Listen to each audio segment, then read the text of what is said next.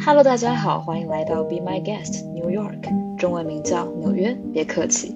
我是克洛伊，身在疯狂的纽约。我将用这一档声音节目带你走进一百位 New Yorker 的生活方式。我们有多久没有用心的坐下来，倾听一位陌生人向另外一位陌生人敞开自己了？这个城市这么大，哪里又不能成为我们的客厅呢？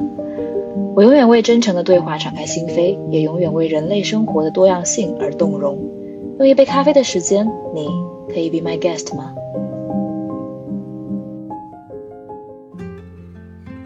嗨，大家好，这里是克洛伊。你现在听到的是 be my guest 纽约别客气的一个先导片。最初想要做这个项目呢，是因为我在一个小公园里坐着，面朝着瀑布，然后我就想，在纽约这个城市。发生着这么多的离奇的、美好的、痛苦的、光明的、黑暗的各种事件，以及这里汇集着各种各样的人。我特别希望有一个人能够坐在我的面前，跟我一起聊聊他的生活方式。我一直以来保有的是那种对生活方式的。多样性的感动，我相信这个世界上存在着无数种栖居在这个小小星球上面的方式，所以我就特别想跟大家一起聊一聊。所以呢，我就发了一条小红书。当时我真的是没有想到能够瞬间就收到，啊，一百多个人的嗯评论。我当时是想说我要采访一百个纽约人，我没有想到就瞬间就收到了这么多的回复，我非常受宠若惊。特别谢谢大家的支持，于是呢，我就开始去 reach out 这些希望能够接受采访的人。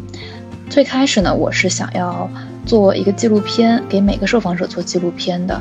但因为我，呃，并不太擅长剪纪录片，所以，呃，我的第一个，嗯，纪录片呢，耗时是有一到两个月的时间。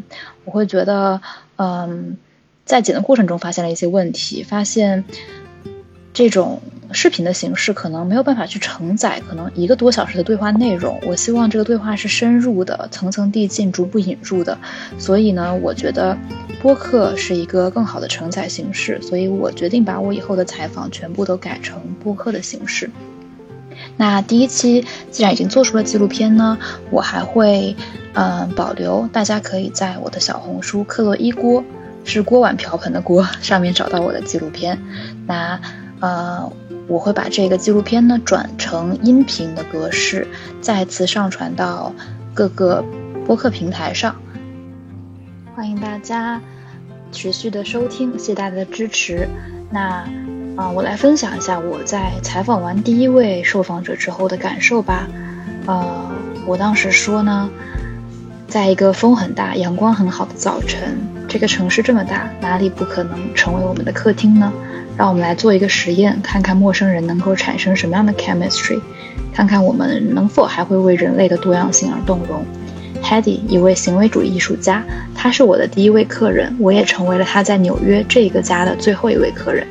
我会将他的故事呈现为一个小小的纪录片。在竖屏的时代，我还是想做一些十六比九的事情。那现在十六比九的事情呢，可能会暂时终止，但是十六比九的这一份心，我希望能够把它延续下去，把它做成一个声音的节目，希望能够陪伴你的每一个日日夜夜。好的，谢谢大家支持，Be my guest New York。那期待我们下一次再见吧。